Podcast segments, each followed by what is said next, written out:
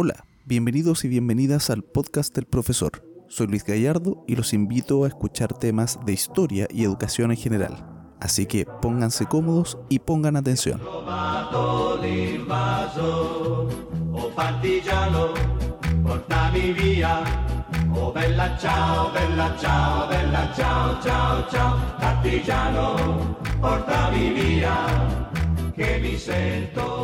Hola, hola, bienvenidos y bienvenidas al nuevo episodio del podcast del profesor Lucho. En esta oportunidad tenemos un entretenido tema para compartirles, la magia de la matemática en la sala de clases. Tenemos un profesor especialista en este tema, el profesor Francisco Marín. Profesor, ¿cómo está? Hola, hola, bien, profe Lucho. Aquí estamos muy, bueno. muy por la invitación. Y con esta gana, pues, de, de comentarle a todo tu, tu público una forma de hacer matemática que a veces a dulce, a veces a gras, pero, pero se entretiene, se pasa bien y eso es lo importante. Yo creo que Sí, eso es lo más importante. eh, es lo importante. Y quiero comentarle a todos los que nos están escuchando y viendo a través de Facebook Live que el profesor Francisco Marín es muy querido en la comunidad del Colegio José Miguel Infante.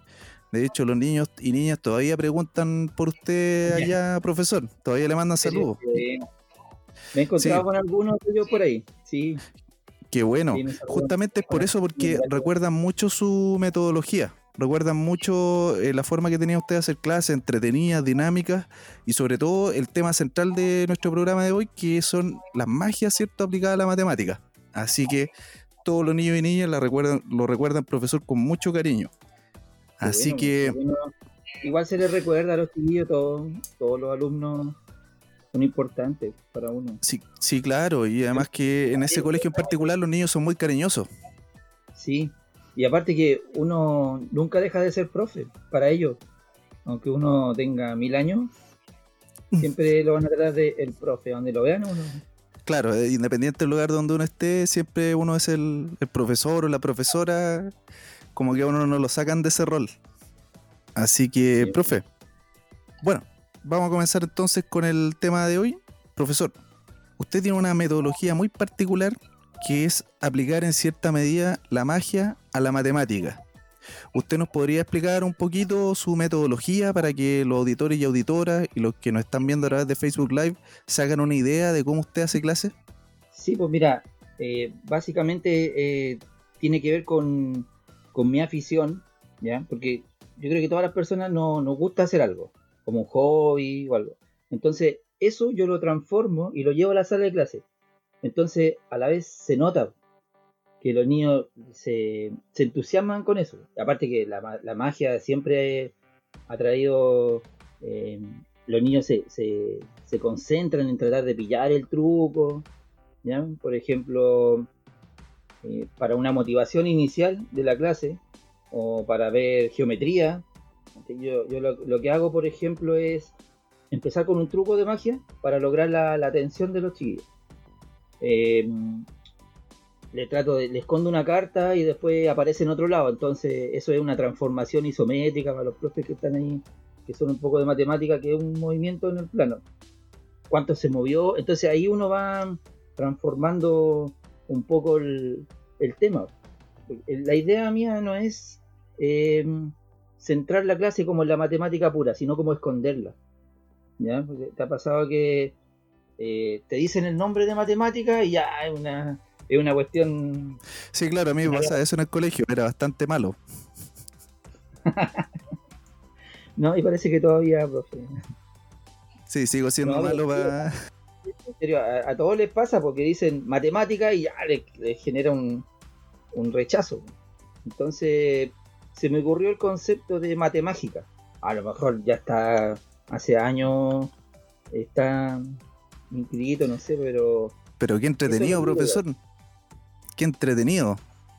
¿Usted Sí, nos podría tal vez hacer, hacer un, un, un anticipo, un, algo que soltar en este momento? Tal vez para las Eh, personas que están escuchando y nos están viendo. Suena muy interesante, matemáticas. preparado algo por ahí.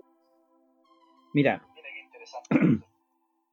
eh, es que a lo mejor van a pensar que, que está todo galleteado, pero no es así.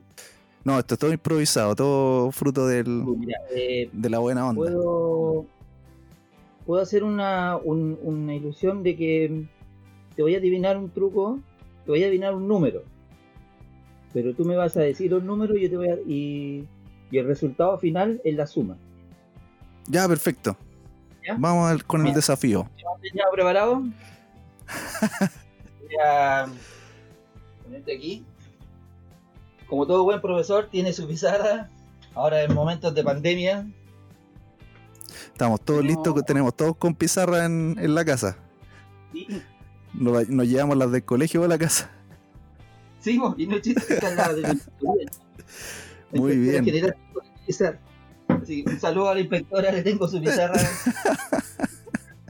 Muy bien. mira, para partir, por ejemplo, si tú estás viendo en un, en un nivel inicial la suma, la suma de con reserva, entonces presentarle este truco a los chiquillos, eh, los chiquillos van a estar todo el día sumando, sumando, sumando. Entonces van a estar haciendo matemática pero jugando a la vez. ¿Te fijas? Mira, por ejemplo, dime un número de tres cifras. Un número de tres cifras. Eh, Puede ser- s- 789. 789. ¿Ya? Mira, vamos a hacer el siguiente efecto. Tu número era el 789. Dime otro número. 450. 450, ¿correcto? ¿Sí? Yo voy a decir otro número. Por ejemplo, dime otro número. 320. 320. ¿Ya? Si nosotros hacemos esta suma, aunque tú no lo creas, te va a dar ese número. ¿Ya? ¿Empezamos a sumar? Sumemos entonces. 9 y 9, 18. 18. Ujú. Y 9, a ver, profe, Ah, eh, 27. 2, 8, 10, 15, 19, 20, 21, 17, 28. 28. 7, 8, 9. eh, exactamente Impresionante. Impresionante, profesor. O sea, la suma de, de los tres números que le di sumaron el que le di en un comienzo. Exactamente. Fíjate que tú me, tú me mencionaste ese número al principio. Yo claro. no sabía, no sabía cuál número iba a decir después, pero yo sí Exacto, sabía. sí. Fueron, no estaba galleteado. Todo, todo improvisado. ¿Te fijas? Entonces, ¿qué es lo que hago yo con esto? Bueno, al final del, del podcast, si quieres, le explico el truco, porque al final es un truco súper sencillo. Pero yo se lo explico a los niños. Y los niños están Sí, todo claro. el día sumando, sumando, sumando y haciendo magia Qué interesante, profesor. con sus amigos. ¿Fija? Qué entretenido, profesor. Sí, ahora, una de las cosas, una de las cosas chistosas que pasa cuando tú, cuando tú dices que eres profe de matemáticas, inmediatamente empiezan, ah, ¿y cuánto es 27.542 por 86? Claro, piensa que usted es calculadora humana. Claro, igual Lo mismo que yo, me empiezan a, hacer todas las preguntas como si yo fuera una enciclopedia con piernas. ¿Y qué pasó el 22 de abril del año 500? Claro, empiezan con eso y uno no se acuerda de todo, profe. Ese, y a ese uno lo pillan. Sí, pero una vez un, un- un director de un colegio ¿Sí? me dio un, un consejo súper bueno, que yo lo aplico también, que es, los niños son eh, tienen una inocencia que si tú les dices que si al otro día va a llover chocolate, ellos al otro día llegan con un balde, porque te creen. Claro, sí, de todas maneras, Entonces- muy de acuerdo, profe. Eso, eso es súper importante que, que los profes lo sepamos bien, o sea, los chiquillos no- nos creen harto y, y somos sus referentes. Exactamente, claro, y eh, lo importante es sorprenderlos, como dice usted, y con esos trucos que usted hace, me imagino que sus estudiantes, tal como dejó huella en el colegio José Miguel Infante y puede, me imagino que sus actuales estudiantes también están, están muy contentos y contentas con sus metodologías. Eh, claro, Ahora, profesor, mandamos, tenemos saludos acá. Tenemos a la tía Berito, psicopedagoga del colegio José Ah, Miguel Infante, que le manda saludos, sí. Claro que sí. Tenemos también a Jaime Guzmán, que también le Oh, manda saludos. desde, desde Calama. Ay, yo estudiaba con él ingeniería industrial. Mire, qué interesante. Desde allá nos ven, nos están escuchando y viendo entonces, desde Calama. La profesora Marcela Montenegro, la Miss, profesora de inglés. Mí, También le mandamos saludos. Y también a, a su señora, profesor. ¿A cuál? Ah, La- saludos. a Loreto, sí. Sí, sí. Mira, con, Lo- con Loreto, con Loreto tenemos un proyecto súper bueno. Cuéntanos un poquito más del proyecto que tiene con Loreto. Eh, mira, en- nosotros formamos una, una empresa que se llama EduBlock. ¿Me escucha, profe? Sí, sí, profe, lo, lo estamos escuchando. Entonces, EduBlock eh, nació como la necesidad de hacer clases, pero de una manera distinta, eh, de una manera más dinámica, de una manera más, más divertida. Entonces, empezamos a buscar, a buscar distintas formas, distintas metodologías. Incluso nos, nos diplomamos de, nos diplomamos, ahí sí, ¿me ven? Sí. Eh, nos diplomamos de educación no formal, en método, porque está, bueno, todos saben la, la educación tradicional, la informal, Claro. la que uno aprende en la calle, ¿cierto? Con los parientes y eso. Pero también está la, la educación eh, no formal, como Ya. los homeschooling, ¿ya? Los, eh, ese tipo de educación. pues. Entonces, ellos tienen una, una manera muy, muy entretenida de, de pasar las clases. Entonces, mm, se mezcla. Nosotros mezclamos un poco, un poco esa metodología y la llevamos al área de la robótica, que es otra área que se, que se une un poco con la matemática. Porque Mire, qué interesante, profesor. tiene, tiene mucho que ver la robótica con la matemática porque es una forma de pensar. ¿ya? Sí, Una claro. forma estructurada de pensar y, y tiene desafíos. Desafíos, por ejemplo, que uno- los niños construyen un robot y tienen que sortear un obstáculo. Pero el robot tiene que hacerlo con inteligencia poco menos que artificial. pues, o sea, Sí, claro, hay que, pro- hay que programarlo. programarlo. Entonces, tiene toda una secuencia de, de comandos para que el, el, el robot lo siga.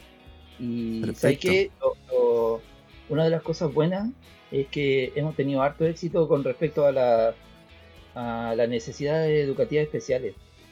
Mire, qué Eh, interesante, ¿eh? En, en una oportunidad, en un torneo en Santiago, nosotros llevamos a un equipo, así de octavo básico, séptimo, y los niños sacaron medalla. Entonces, cuando llegaron de vuelta al colegio, la directora, bueno, los felicitó y todo el cuento, llegaron como héroes. Y la directora nos dijo, pero así como sorprendida, pero ¿cómo? Si estos niños tienen puro, puras malas notas, puros rojos. Y incluso están en el programa PIE, pero que son otro tipo de habilidades y Sí, claro. motivaciones. Otro tipo de, Y las de notas no reflejan la- las capacidades de, de los niños, no, no siempre reflejan la todas las capacidades de los niños. Exacto. Entonces, a eso nosotros apuntamos. Porque los niños tienen que descubrir ciertas cosas que la matemática no, lo, no los deja porque es muy, muy cuadrada y sobre todo los planes y programas son muy estructurados. Y, y tener la libertad de, de hacerlo en el área de la robótica, que son pensamientos más elevados, po, más Sí, claro. que para poder deducir una programación. Entonces, eso es como, como lo, lo que le sorprendió a, a esa directora en ese momento. Sí, claro, y es, es sorprendente porque, como dices tú, resulta que muchas veces los niños encuentran motivación y aplicación de la matemática a, a esto que la robótica que es algo de su generación. Tal vez para nosotros, ¿cierto? Tal vez era, era algo que hemos descubierto con el tiempo, pero ellos nacieron ya con un desarrollo tal vez de la robótica, lo han visto a través de internet, los computadores. Entonces es bueno eh, llegar a, e- a ellos a través de esa forma, que es su generación básicamente, es lo que ellos nacieron viendo. Nosotros lo veíamos, ¿cierto?, al principio en, películas de ciencia ficción y de a poco se, lo hemos visto cómo se ha ido desarrollando dentro de otras cosas como los proyectos que tú nos explicabas. Entonces lo encuentro súper eh, valorable y también algo muy difícil de hacer. Así que es un proyecto súper bonito y muy bien desarrollado porque eh, yo recuerdo que cuando tú, ten- tú tenías el taller de robótica en el José Miguel Infante, eh, había muchos niños y niñas en ese taller.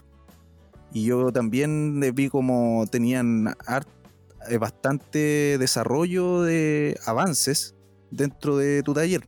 Si nos puedes explicar un poco lo que hacía ellos, me acuerdo que programaban unos, unos vehículos robotizados que los programaban para seguir ciertos caminos. Era muy interesante.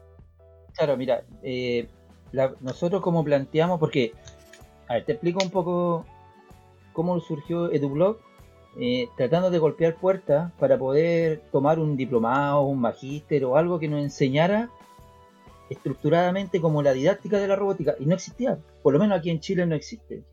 Creo que hay uno que está na- nació el año pasado, pero está muy, muy en pañales. Y, y nosotros, de a poco, de a poco empezamos a estructurar esto con el pensamiento de los niños. O sea, es un robot. eh, primero, primero en, mostrarles los componentes de un robot a los chiquillos: motores, eh, la CPU y eh, los sensores. ¿Ya? Entonces, ellos se meten a, a- lo conectan a un computador y le dan instrucciones. ¿Ya? Y parten moviéndolos no. Los robots eh, parten moviéndolo con instrucciones simples como avanzar un segundo, avanzar dos segundos, girar a la izquierda dos segundos. Y los dejamos un poco ser libres a los chiquillos, que eso es eh, muy bueno para los niños porque tienen un aprendizaje por descubrimiento. Entonces nosotros le, le partimos diciéndole, el robot tiene que hacer un cuadrado. Entonces ahí Perfecto. nosotros aplicamos matemáticos porque dice, ay, cuadrado, todos saben que es un cuadrado, pero para un niño de quinto básico, que tiene Sí, claro. recto, eh, que los cuatro lados miden igual. Entonces, son conceptos que los niños van asimilando y tienen un aprendizaje significativo. Sí, claro, es, es muy significativo ese aprendizaje.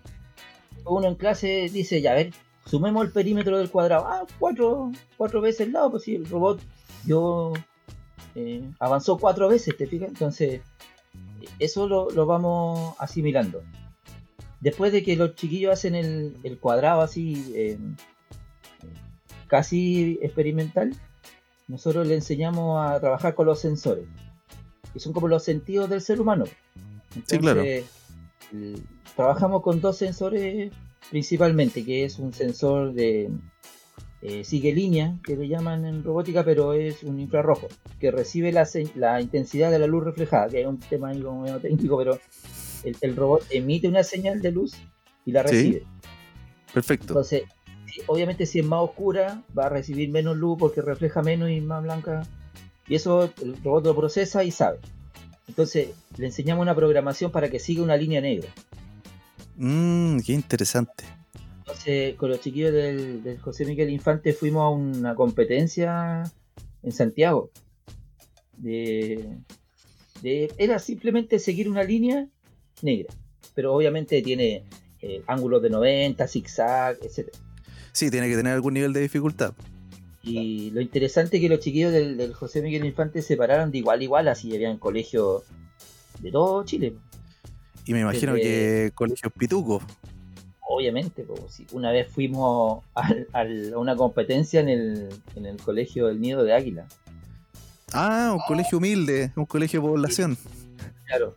Y, eh, y los chiquillos no, se pararon de igual a igual, o sea, no. Y ahí, ahí yo siempre le, le recalco esto, o sea, el alumno que aprende más no es el que tiene el último iPhone, sino el que tiene el cerebro, un lápiz y un papel para poder aprender. Y también un profesor como usted, Francisco, sí, también hay que decir las cosas como son. No todos los Sí. profes hacen pensar así a los niños. Claro. Eh, a veces se critica un poco, porque mm, como que uno está jugando en la sala y, y ve a los chiquillos riéndose, en una oportunidad eh, yo estaba haciendo un juego, se llamaba ¿Quién merece sacarse un 7? como ¿Quién merece ser millonario? Ya, sí. Yo era Don Francisco, entonces los chiquillos le hacían una pregunta en la pizarra con el, con el data, entonces tenían que responderla. Pues. Iban avanzando hasta, hasta entonces eh, el representante de cada fila, etcétera. Se pasó mi, la UTP de ese momento, no es en esta ciudad por si acaso para que no se sienta. Ah, ya sí, va- vamos a esconder la identidad de esas personas. Entonces pasó la UTP de ese momento y me dijo, oye, ¿qué están haciendo? ¿No están haciendo matemáticas? Dije, sí, profe, estamos matemáticas jugando. Y no, pues, si los chicos tienen que estar callados para hacer matemáticas. Oh, Oh, yo quedé así, pero flop. sí, qué mal. No, qué mala visión, pues, o sea, si los chiquillos están como un poco menos en actitud de pruebas y todos callados y pensando, eso sí es matemática. Pero estar levantando la mano, opinando, gritando, riéndose, siendo feliz, no, no, no es matemática. No, esa es una visión muy antigua de la educación, profe. Sí, sí, entonces, esa es mi, la visión que yo tengo de, de, de una clase entretenida. Y con robótica no, yo en robótica, por ejemplo, yo me tiro al suelo con los chiquillos, eh, dibujamos cosas, le hacemos caritas a los robots, le, le pegamos papeles, hicimos unas batallas, inventamos Sí, con las- interesante. con las piezas de Lego, les ponemos así como, como punta, martillo, qué sé yo, y lo hacemos sumo bot, sí. Eh, primero se de robot. Claro, pues el primero, es que eso es lo que lo que los motiva a los chiquillos y tampoco puede ser todo tan estructurado, tan, Tan cuadrado, claro, sí. Hay que dejar un espacio para el juego dentro de la sala. sí, es entretenido. Yo, yo la paso bien en la sala, eso es lo principal. Sí, Ah. es lo principal y yo creo que a raíz de eso también eh, lo- los niños y niñas lo echan tanto de menos en el, en el colegio. Y profesores, en este momento le mandan también saludos Priscila Martínez. Y también fíjese que estamos internacionales, nos escuchan desde Nueva York, desde New. York, Estados Unidos. Un amigo personal, Iván Magno, una gran persona que en estos momentos se encuentra trabajando allá, nos está viendo a través de Facebook Live. Verónica Vázquez también le manda saludos, la tía Berito también, que está la tía que siempre asistía a Berta. Eh, Fabiola Robles también le manda saludos desde Calama. Sí, grandes amigos tengo en Calama.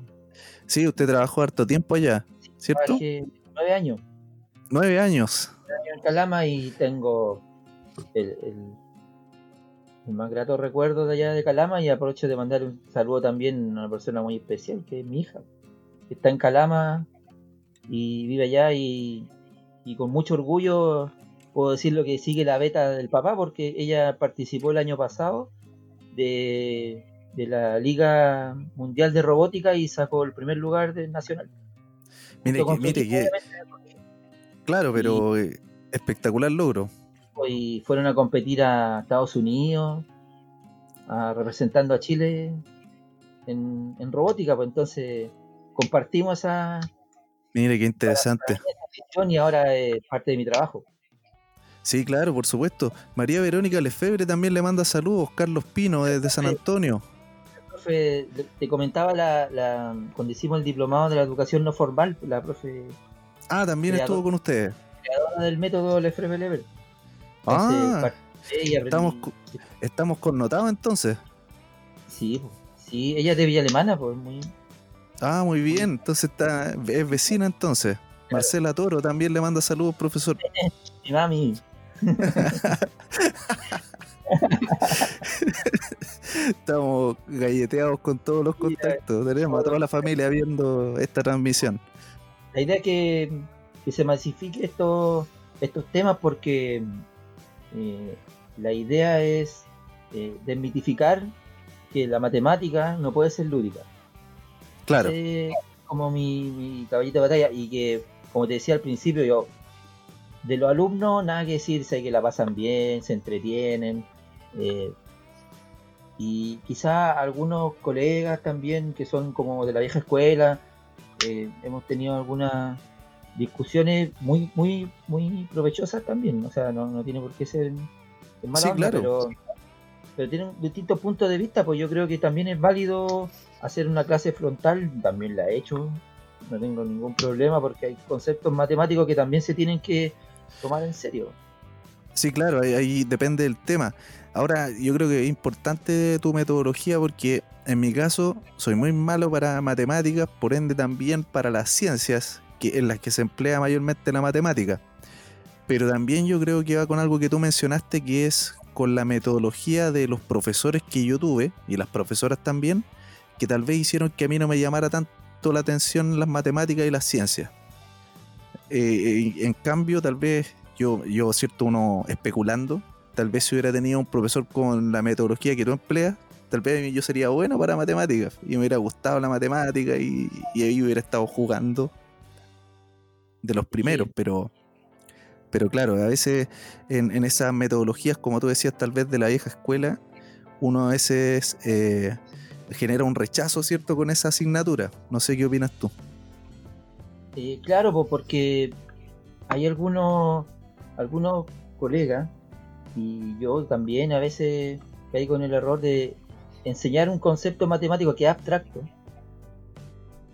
pero no lo aterrizo al nivel de los niños, en el sentido de que ¿para qué me sirve? Claro. Entonces, yo cuando hacía clases media, pasaba, mm, por ejemplo, movimiento parabólico y, y le explicaba que incluso para chutear la pelota, la pelota hace una trayectoria con una ecuación, entonces eh, sirve cosas, sirve. La caída, tenía, tengo un GIF por ahí guardado que es la caída de, de la caída de una gota en el agua, ¿Sí? forma una onda.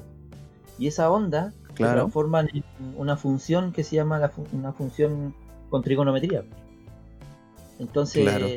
la matemática está en todos lados. De hecho, hay un número que es muy famoso, que es el, el número de oro, se ¿Ya? llama el número pi, que si tú divides, y no- muchos lo van a hacer, yo creo que si el lo van a Dejemos el desafío, dejemos el desafío. divides, divides tu cara y Sí. lo divides por el alto, te tiene que dar ese número.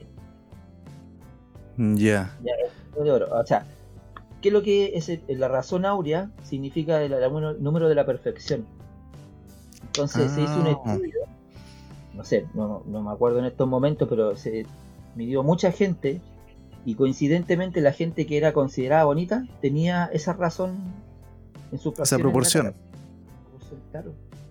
Mira qué Entonces- interesante, profesor. puede encontrar la matemática en cualquier lado, entonces si tú le logras transmitir ese ese sentimiento hacia el alumno, el alumno te Se va a va a sentir atraído. claro, o incluso hay alumnos que le, le gusta más lo, lo- la matemática dura, así hacer ejercicio, hacer ejercicio. Pero también tiene que darle el sentido del porqué.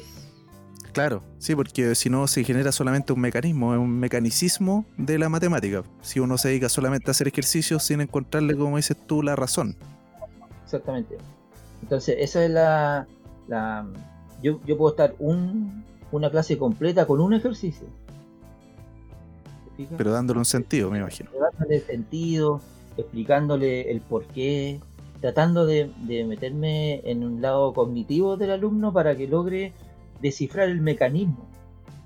Para, para que ese ejercicio lo pueda replicar en el que quiera. O sea, si se aprenden uno, pueden hacer los que quieran. Pues si, si en definitiva, aunque se rían algunos, pero la matemática viene a solucionarnos un problema a la vida. Y me da risa porque a algunos le, le trae más, más problemas, pero Sí, se- claro. se, cree, se cree que la matemática vino a solucionarnos un problema. ¿Cuál sería ese problema, profesor? Mira, por ejemplo, ¿cómo nacieron los números? Antiguamente, los números, lo- las personas. ¿no ¿Tú cachai algo de historia, no? Sí. No, bueno, sí, no, algo, algo le pego. Los pastores, los pastores guardaban piedrecitas en una bolsita para saber cuántas ovejas tenían. ¿Ya? Entonces surgió de ahí la necesidad de anotarlos, porque no podían andar con 100 piedritas si tenían 100 ovejas. Claro. Entonces, ahí la, la primera notación de números que fue, que nació, fueron los números naturales. Por eso parten desde el 1 hacia arriba, porque son las cosas que pueden contar, las cosas que hay en la naturaleza. ¿Te fijas? Entonces, viene a solucionar un problema que es el conteo, lo, lo primero que fue. Un problema cotidiano, claro, un problema cotidiano que tenían que resolver. Ah, muy buen ejemplo, profesor. Ahí me quedó bastante claro. Mira, llevo 30 años sin entender eso y ahora de un ejemplo muy simple lo acabo de entender. Ahí está la razón de la matemática. ahí por cómo, por qué los, los números son como son? los números arábicos que nosotros ocupamos.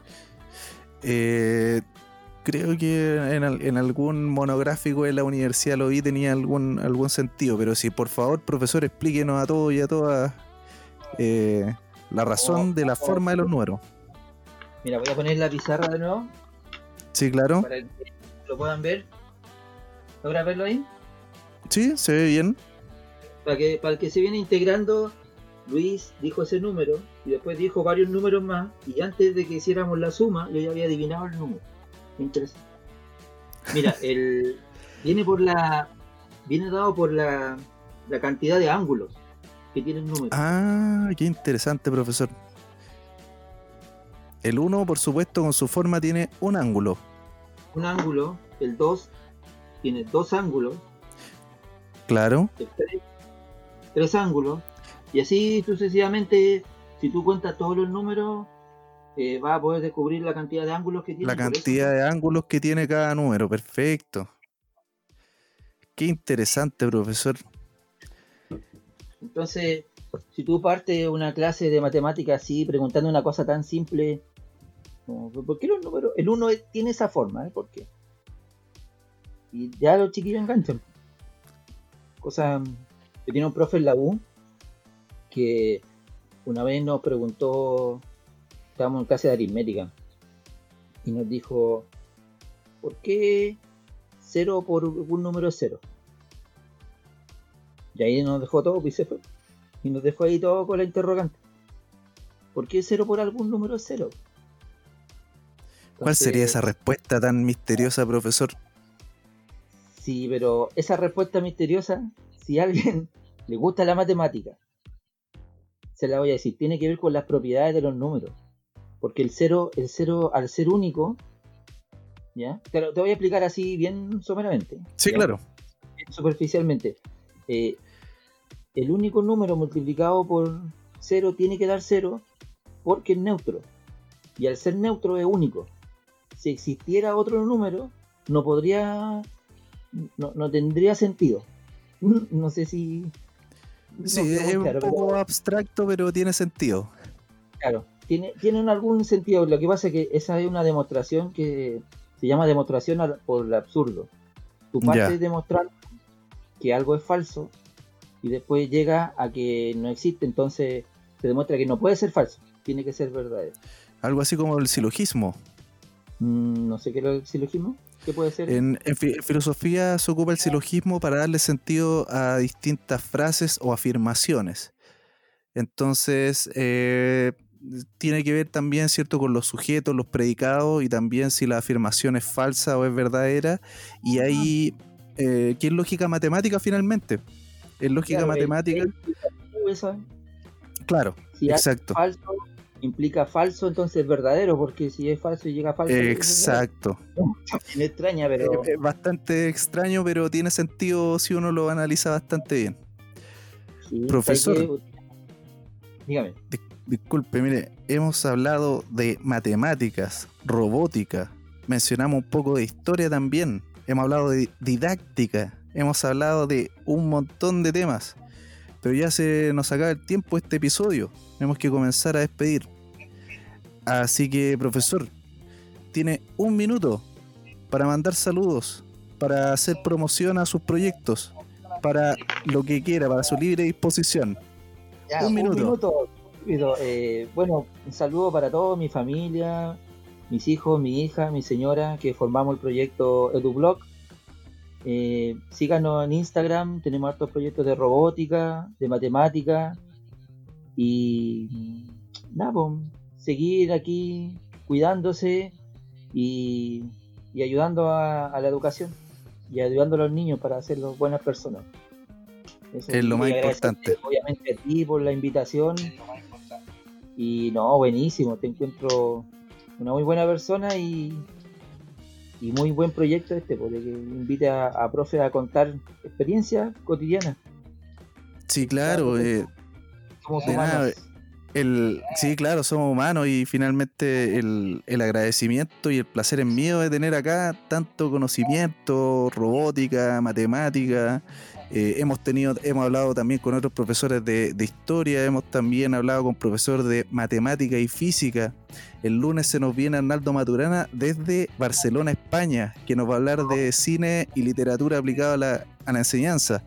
Así que estamos diversificando, diversificando, ¿cierto? Este podcast y le agradecemos, profesor Francisco Marín, por haber estado con nosotros y compartir tantas ex- experiencias y también todos sus conocimientos para, como, como dijiste tú mismo, hacer que los niños y niñas sean mejores personas, buenas personas. Así que despedimos este episodio que ya, profesor, vamos en el décimo cuarto episodio. Ya llevan 14 episodios con más de 400 reproducciones. Hemos sido, vamos como con las 100 reproducciones semanales. Estamos, estamos rompiendo estadísticas a todo ritmo.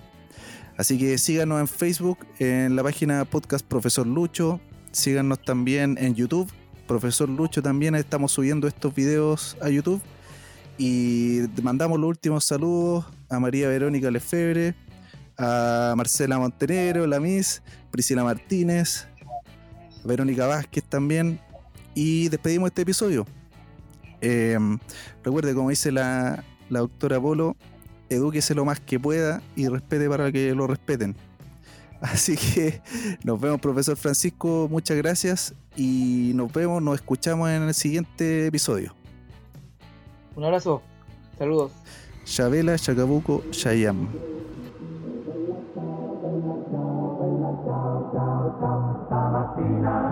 Mi sono alzato e ho trovato l'invaso.